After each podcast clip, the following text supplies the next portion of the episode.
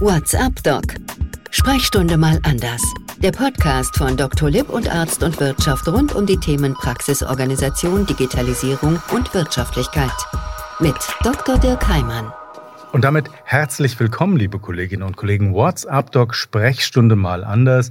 Wir haben zusammen mal nachgezählt, mal wieder könnte man sagen, inzwischen sind wir bei der Folge 17 angekommen. Gemeinsam mit Arzt und Wirtschaft, gemeinsam mit Dr. Lipp wollen wir versuchen, den Praxisalltag so ein bisschen leichter zu machen, aber nicht, indem wir über ganz harte medizinische Themen sprechen. Ich sage das immer wieder zu Beginn unseres Podcasts, sondern indem wir das drumrum ein bisschen mehr ausleuchten. Wie schaffen wir es eigentlich im Alltag, gute Medizin zu machen. Wie muss der Alltag aussehen, damit das für uns alle passt? Wir haben heute Corona-konform zugeschaltet Alexander Paukovic. Er ist bei der Medisurf Bank dort zuständig für die Position Teamleitung für den Bereich Firmenkunden. Grüße herzlich, Herr Paukovic. Hallo, ich grüße Sie. Schauen wir vielleicht mal auf ein Thema, das ja in vielen Arztpraxen nicht erst mit der Corona-Krise richtig relevant geworden ist. Es geht um die Frage des Liquiditätsmanagements. Wir erinnern uns alle an das letzte Jahr, geht ja nun alles schon ein paar Tage. Plötzlich blieben die Patienten weg, undenkbar in den meisten Arztpraxen. Plötzlich blieb auch sowas wie die Frage, werde ich überhaupt genug Geld verdienen, wenn wegen Corona meine Patientinnen und Patienten zu Hause bleiben? Und plötzlich war dann der Blick aufs Bankkonto und in die Zukunft ein ganz anderer. Frage mal an Sie, Liquiditätsmanagement, da schmunzelt wahrscheinlich jeder Banker. Aber beginnen wir doch vielleicht mal mit so einem, ja, mit so einer Definition eigentlich. Liquiditätsmanagement, das ist ja mehr als nur Kohle auf dem Konto zu haben. Das ist äh, sehr richtig und eigentlich auch ein äh, irgendwo ein hochtrabendes Wort. Liquiditätsmanagement bedeutet im ersten Moment erstmal nichts anderes, außer seine Rechnungen begleichen zu können. Wobei ähm, hier auch nochmal zu unterscheiden ist zwischen einem kurzfristigen Aspekt, also quasi welche Rechnungen habe ich heute und morgen zu bezahlen, mhm. aber auch über Themen, die Sie gerade eben so indirekt angesprochen haben, auch ein bisschen Unerwartetes mit abfedern zu können, vielleicht ein, zwei, drei Monate oder bestenfalls ein, zwei Jahre im Voraus zu schauen, um möglichst eigentlich im Kern eigentlich alle Rechnungen, die man hat, auch bezahlen zu können, auch alle Rechnungen, die so kommen. Also das heißt, ich verstehe Sie jetzt richtig. Das heißt also jetzt nicht nur, wie ich es eben so ein bisschen verkürzt dargestellt habe, wie viel Geld habe ich gerade auf dem Konto, sondern es bedeutet auch darauf vorbereitet zu sein, dass ich mal zwei, drei Monate oder wie Sie es eben für den Idealfall ja skizziert haben, vielleicht auch zwei Jahre einfach überstehen zu können. Genau, also es ist, äh, das ist eine schöne Überleitung auch dazu, weil äh, einer der Fehler ist tatsächlich, das zu verwechseln mit dem Geld auf dem Konto. Das hat nichts unbedingt mit der Liquidität in dem Moment oder mit der Liquiditätsplanung zu tun, weil ja, ähm, ein kleines Beispiel, ich habe heute Geld auf dem Konto und morgen käme meine Steuervorauszahlung, dann ist das Geld relativ schnell wieder weg und ich müsste am Tag darauf mein Personal bezahlen. Ähm, das heißt, ich muss schon äh, im Vorhinein planen, wie meine Liquiditätsstruktur, also wie mein Geld ähm, auf dem Konto vorhanden ist und wie ich damit umgehe, um entsprechend auch meinen Verpflichtungen nachzukommen. Das ist, glaube ich, ein wichtiges Stichwort. Sie haben gerade gesagt, ich muss das planen. Das sind ja dann so Begriffe, die mir jetzt im Kopf rumschwirren. Da gibt es so diesen Überziehungskredit, irre teuer, mit dem man irgendwas machen kann, in den Zinsen. Es gibt andere Finanzierungsmöglichkeiten. Das heißt, Planen bedeutet eigentlich, ich müsste mich wirklich mal hinsetzen, vielleicht mit meiner Bank, mit meinem Berater und den auch mal fragen, was ist denn ein sinnvoller Rahmen, der mir eingeräumt werden kann und den ich vielleicht auch brauche. Das ist sicherlich eine Möglichkeit. Ähm, die Planung fängt für mich aber noch mal ein Stück früher an, weil mhm. das, was Sie angesprochen haben, so ein Überziehungskredit ist ein Vehikel, wie ich meine Liquiditäts, äh, mein Liquiditätsmanagement absichern kann oder vielleicht ein Stück überbrücken kann auch. Es fängt für mich ein Stück weit vorher an. Ich würde meine Berater, meinen mein Banker, meinen Steuerberater hinzuziehen und mir auch besonders bei Existenzgründungen oder auch in der jährlichen Planung mir anschauen, mit welchen Einnahmen plane ich denn, welche Kosten stehen mir gegenüber, wann kommen die denn auch? Um festzustellen, gibt es irgendwo erstmal ein Liquiditätsdefizit, beispielsweise bei der Existenzgründung sehr häufig, gleich zu Beginn der Existenzgründung findet häufig. Um nicht zu sagen, ist eigentlich ja die Regel. Wer seine Existenz gerade aufbaut, muss erstmal investieren, braucht in der Regel erstmal Kohle. Exakt. Also das bringt äh, ziemlich auf den Punkt. Man braucht erstmal Geld und das sollte geplant sein. Das sollte, es ist nicht zu vergleichen mit einem Anstellungsverhältnis, wo man weiß, da kommt jeden Monat das Gehalt erstmal rein, sondern man muss planen, wann kommen die unterschiedlichen Zahlungen von PKV, von der GKV-seitige. Die kommen ja auch unterschiedlich und das muss man und die passen nicht immer mit den Ausgaben überein. Und hinzu kommen noch solche Dinge, Sie haben es zu Beginn erwähnt, wie jetzt zum Beispiel sehr aktuell die Corona-Krise mit Themen, die man nicht berücksichtigt hat um auf die ursprüngliche Frage zurückzukommen, wie, welche Möglichkeiten habe ich da oder wie gehe ich mit meinem Banker dort um? Wenn ich so eine Planung aufgestellt habe, ist es sicherlich sinnvoll, zum einen ein gewisses Liquiditätspolster, sofern es möglich ist, selber aufzubauen, indem man Rücklagen bildet und anspart oder indem man als Alternative, wie zum Beispiel jetzt der Existenzgründer, auf jeden Fall auf Kreditlinien, auf Factoring zurückgreift, um sich dort, wie ich nenne es immer gerne, der Beratung einen Airbag zu schaffen, falls dann doch mal was passiert, was ich nicht beachtet habe, besonders auch dafür den Überziehungsrahmen zu nutzen, um dann nicht an äh, einer Situation zu sein, zu sagen, okay, ich hätte jetzt eine Rechnung, die kann ich nicht bezahlen, ich habe mich leider zu spät darum gekümmert. Das ist immer eine ungünstige Situation. Jetzt sagen Patientinnen und Patienten in unseren Praxen ganz häufig, Herr Doktor, Frau Doktor, dieses Wort, diesen Begriff eben habe ich nicht verstanden. Mir geht es jetzt gerade auch so. Was ist denn Factoring? Factoring bedeutet im Endeffekt, dass wir die Rechnungen der, der Praxis ankaufen und übernehmen. Also wir schreiben die Rechnungen in dem Fall für die Praxis. Wir übernehmen das komplette Mahnwesen. Also wir kümmern uns um alles mit dem Zahlungsfluss. Also im Endeffekt alles, was mit dem medizinischen in dem Thema nichts zu tun hat bis hin, dass wir sogar das Ausfallrisiko übernehmen. Also der Patient bezahlt nicht. Das ist dann nicht mehr das Risiko der Praxis, sondern das verlagern Sie auf das Factoring-Unternehmen. Wir würden in dem Fall das Risiko für Sie übernehmen und Sie könnten sorglos Ihre Rechnung mit uns abwickeln.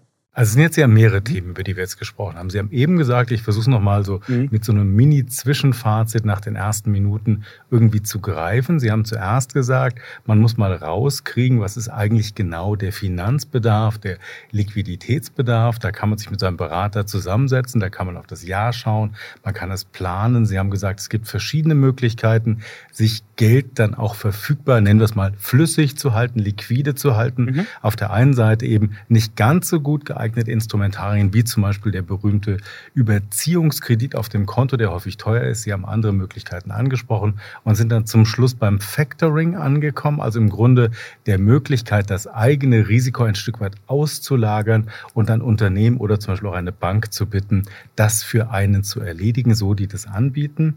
Aber ich möchte noch mal vielleicht auf diese Unwägbarkeiten kommen. Das hatten Sie eben auch schon kurz genannt. Hm? Zwei bis drei Monate sollte man eigentlich schaffen. Je mehr, je besser. So habe ich es mal herausgehört. Jetzt haben wir mit Corona eine Situation, die hat viele Praxen zum ersten Mal in die Situation gebracht, dass die Wartezimmer leer waren. Wie gehe ich denn mit sowas um?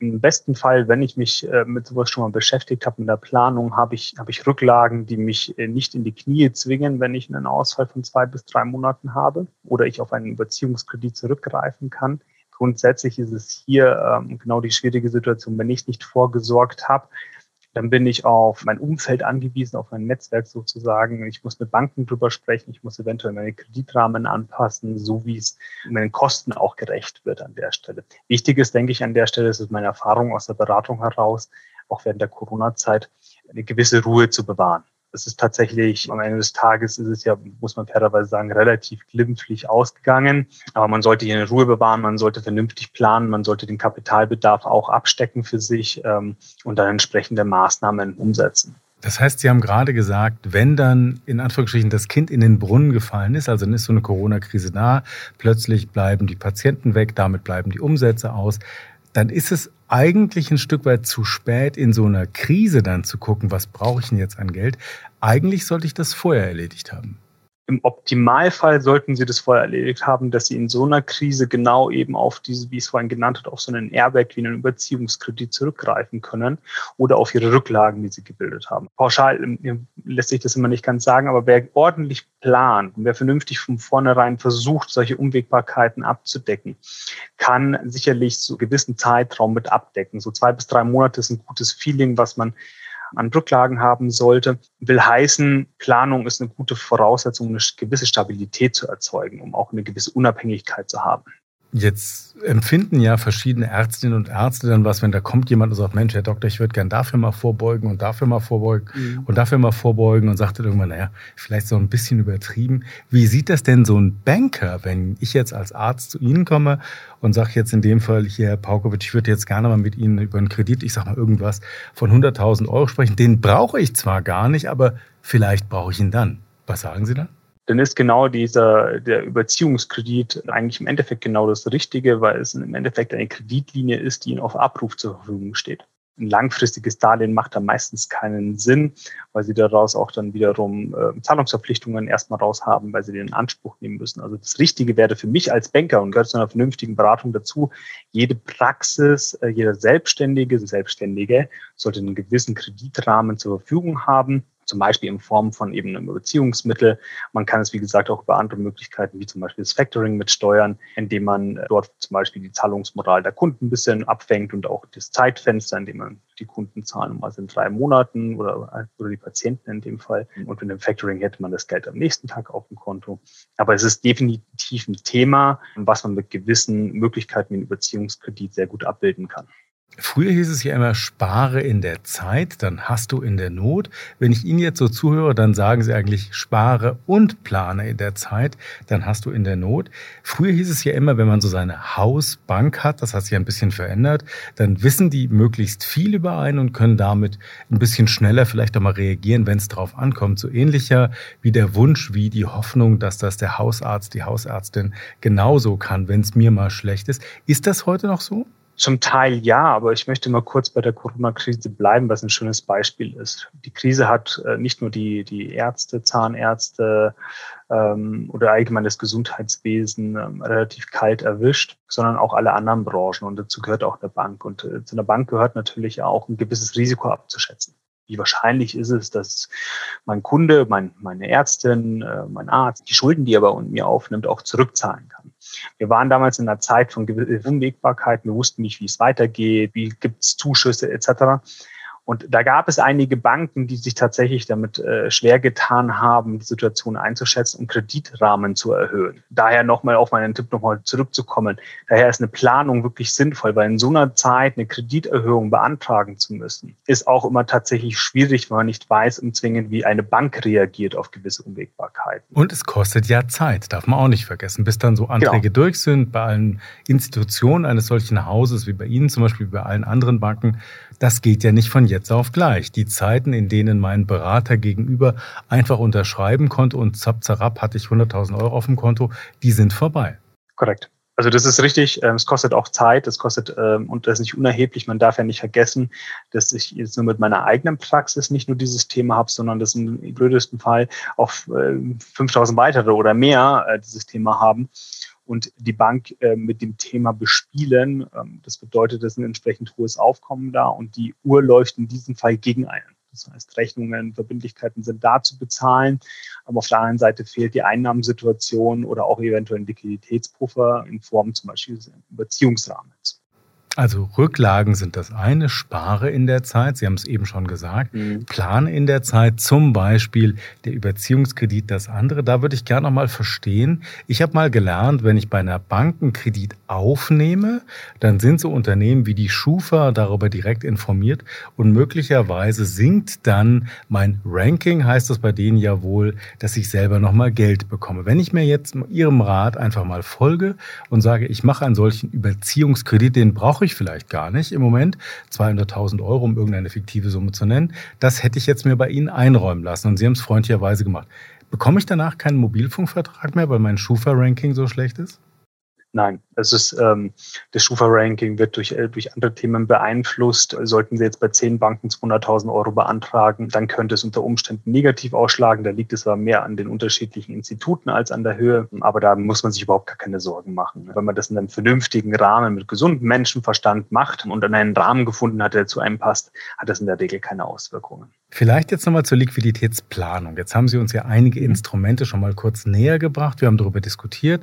Ich habe jetzt von Ihnen eigentlich gelernt, wenn man die Zeit hat, zum Beispiel vor einer solchen Corona-Krise. Sie haben gesagt, das ist ja unwägbar, da weiß keiner, was morgen kommt. Aber wenn ich gerade in der Zeit bin, in der Zeit plane, das dann wirklich auch vorzuhalten und zu machen. Aber wie gehe ich denn das konkret an?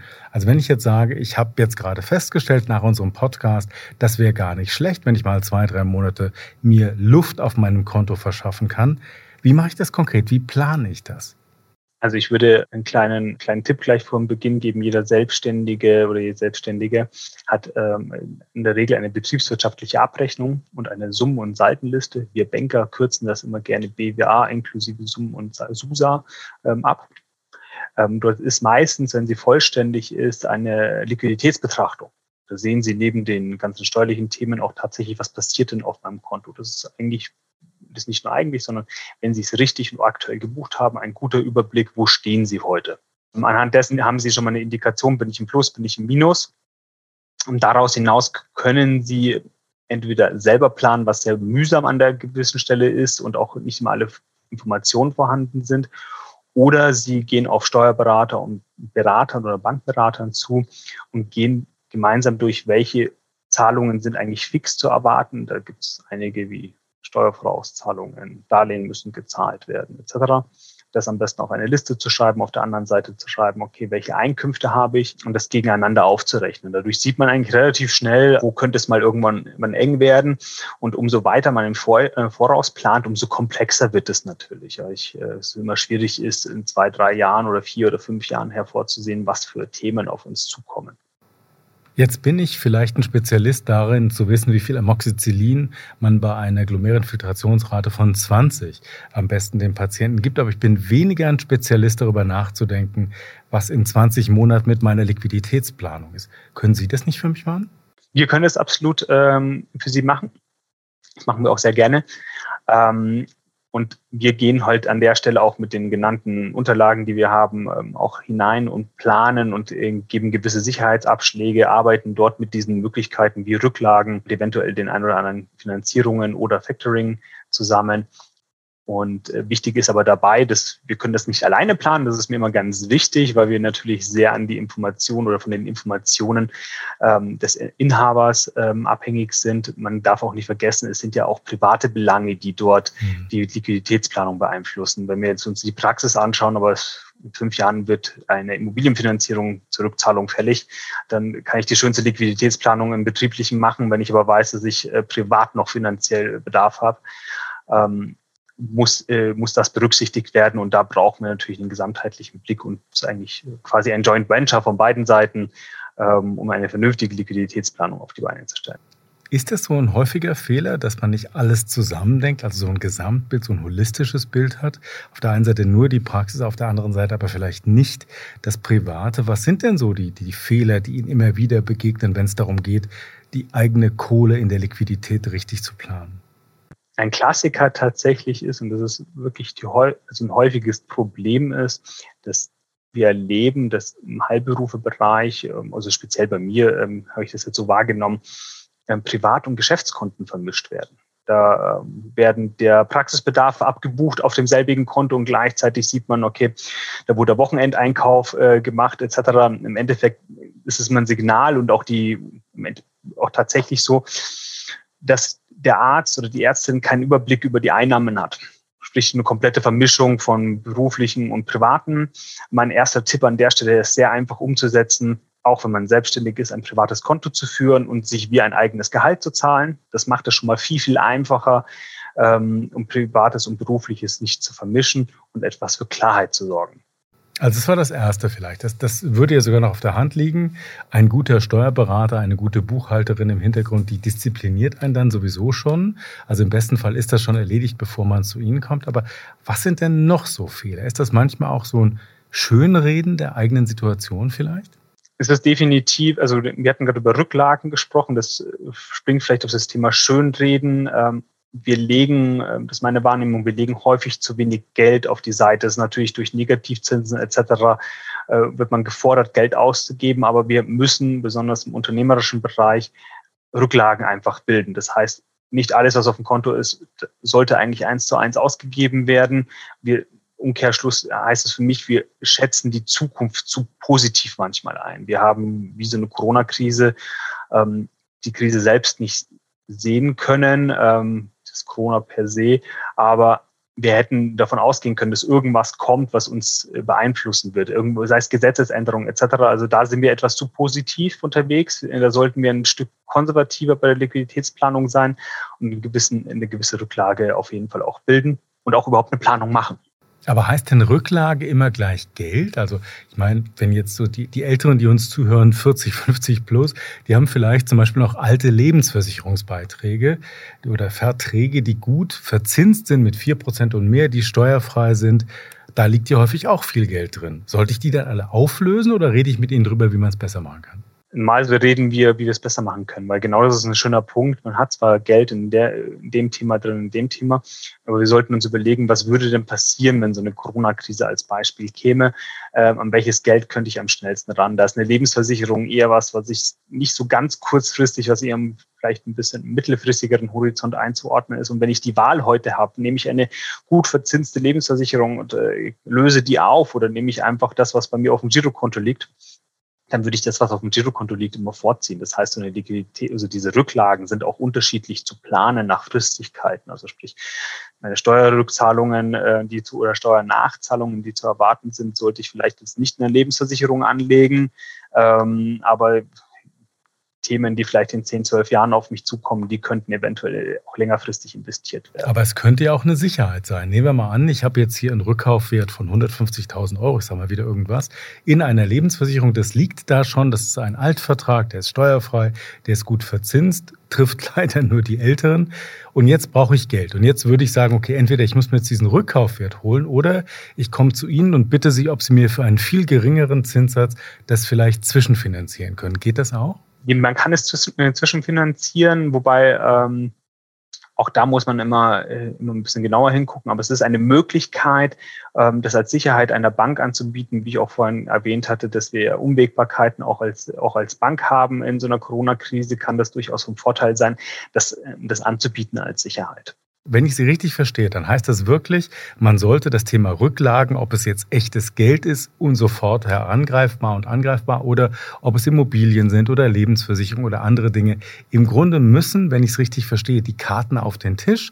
Man sollte mit ihnen drüber reden und sagen, hier, das ist das, was ich an Vermögen vielleicht auch im Laufe der Jahre, im Laufe meiner jeweiligen Lebensphase angespart habe. Das habe ich noch in absehbarer Zeit an Verbindlichkeiten, an Einnahmen, an Ausgaben. Wie gehe ich damit am besten um? Also im Endeffekt haben Sie es gerade nochmal schon zusammengefasst mit den unterschiedlichen Bausteinen, wie Sie damit umgehen sollten. Und die Rücklagen sind, wie gesagt, also für mich ein essentieller ähm, Bestandteil, um auch eine gewisse Unabhängigkeit zu gewährleisten. Jetzt weiß ich, wie ich mich als Arzt fühle, wenn ich zu einem Banker gehe und soll über all meine finanziellen Geheimnisse was sagen. Wie fühlt sich denn ein Banker, wenn er zum Arzt geht? Kommt immer drauf an, zu welchem Arzt ich gehe, aber grundsätzlich. Äh, Gute Antwort. Ja, es ist ja ist ein Unterschied, ob ich mir, äh, ob ich wegen Schnupfen gehe oder wegen anderen Themen. Es ist aber ein sehr schön, schöner Vergleich an sich, weil man eine Vertrauensperson tatsächlich braucht. Ich gehe, ich persönlich, ich kann jetzt nur von mir als Person sprechen, ich gehe zu gern dem Arzt, von dem ich persönlich überzeugt bin und äh, den ich auch in einer Art und Weise sympathisch finde ähm, möchte aber bei der nächsten Untersuchung nicht gleich wieder den oder die nächste Ärztin kennenlernen, um nicht erstens meine Lebensgeschichte erneut erzählen zu müssen. Und zweitens sind es ja auch gewisse intime Bereiche, die ich ja auch nicht jedem meiner Freunde oder Nachbarn, dem auch immer erzähle. Und ich denke, und da ist der Schulterschluss zur Bank, so fühlt sich auch ein Bankkunde, weil sie müssen ja tatsächlich eigentlich alles darlegen. Ja, die finanziellen Hosen müssen runter. Da muss man, glaube ich, gar nicht drum rumreden. Ich stehe ja dann vor Ihnen und sage, das ist mein Vermögen, das habe ich, das habe ich vielleicht auch nicht. Also ein klares Defizit, das habe ich vielleicht auch noch nie geplant oder ich verstehe das auch gar nicht. Und dann soll ich mit jemandem reden, der ist vielleicht noch 20 Jahre jünger als ich selbst, um dem soll ich uneingeschränkt vertrauen. Genau. Und das ist eine, eine, Entscheidung, die man sich für sich gut, äh, gut überlegen sollte, wem man dort, dort vertraut, ähm, vor allen Dingen auch, welche Expertise derjenige mitbringt. Es ist aber, wie Sie schon gesagt haben, unab auch unabhängig der Frage, äh, wem Sie müssen irgendjemandem dieses Vertrauen schenken, wenn Sie, wenn Sie dort eine vernünftige Beratung erfahren möchten. Das ist, ist tatsächlich so, Sie, Sie müssen einmal ähm, einmal wirklich tatsächlich die Hosen runterlassen, so wie Sie es gesagt haben. Und an der Stelle ähm, einfach mal sich einlassen auf das Gespräch. Man muss aber auch fairerweise sagen, auch wegen etwaiger Bedenken mit den Daten etc. Das unterliegt natürlich jeder Banker nicht nur den Datenschutzverordnungen, sondern auch einem Bankgeheimnis. Und ähm, ich habe damit nur sehr positive Erfahrungen gemacht. Ähm, ich würde einfach sagen, ausprobieren und, und zulassen. Und man muss auch fairerweise sagen, für ein Erstgespräch muss man auch nicht komplett die Hose runterlassen. Es reicht vielleicht bis zu den Knien. Und ähm, dann, dann kann man schon mal so einen ersten Blick erhaschen und sagen, okay, äh, so funktioniert, so könnte man es machen. Und dann hat auch der Arzt oder die Ärztin auch eine gute Richtschnur, passt der zu mir oder passt der eben nicht zu mir. Man kann ja vielleicht noch dazu sagen, der Vorteil der Gesundheitsbranche ist ja, meistens ist sie sehr gut planbar, meistens ist sie sehr gut einschätzbar und meistens oder eigentlich fast immer gibt es den Bedarf eben nach Gesundheitsleistungen. Das unterscheidet ja diese Branche sicher von vielen anderen. Ich würde aber gerne, jetzt wo ich mein Zettel hier so ein bisschen mal einfach weglege und zusammenklappe, Sie haben eben gesagt, und das ist eine persönliche Erfahrung, man muss seinem Gegenüber auch Vertrauen schenken. Ich kann jetzt von mir selber sagen, ich habe vor zwei, drei Jahren die Bank gewechselt, weil bei dieser Großbank, ich nenne jetzt mal keinen Namen, so viele gibt's ja nicht, die Banker, die für mich zuständig waren, alle zwei Jahre gewechselt haben. Die haben dann tolle Karriere gemacht, waren danach für mich aber nicht mehr zuständig. Und irgendwann habe ich gesagt, da kann ich auch zu jeder beliebigen Bank gehen, wenn sich sowieso keiner um mich kümmert. Das ist ja der Wunsch jedes Patienten, wahrscheinlich jedes Bankkunden, dass er dieses One Face to the Customer, diesen einen Ansprechpartner, diese eine Ansprechpartnerin hat. Wieso können Sie das anders machen? So können wir das anders machen, weil wir grundsätzlich die Jobprofile, die der Banker quasi bei uns hat, in einem langfristigen Horizont ähm, geplant haben. Das, wir planen auch an der Stelle und so eine klassische, ich habe diese klassische Bankvita auch hinter mir, ähm, die eigentlichen Jobs sind immer so zwischen, kann man sagen, so zwei, zweieinhalb Jahre bis drei Jahre heute ausgelegt. Dort können Sie das, was One Face to the Customer heute im Endeffekt nicht mehr, nicht mehr einhalten, weil. Also Sie meinen mit Job die Funktion, die Sie, also Sie zum Beispiel sind ja gerade dort als Teamleiter dann tätig für den Bereich der Firmenkunden. Das würden Sie als Job jetzt bezeichnen? Genau, das ist für mich, für mich ein Job. Das ist äh, richtig, das ist mein, mein Jobtitel und äh, wenn Sie sich das so vorstellen dürfen, Sie fangen mal als, äh, als Auszubildender, als Berater an oder am Schalter und wollen immer ein Stück weiter nach oben etc. Ähm, das ist auf der einen Seite für die Person, die in dem Job arbeitet, also der Banker ist es oder die Bankerin ist es sehr angenehm, weil es immer eine Weiterentwicklung gibt.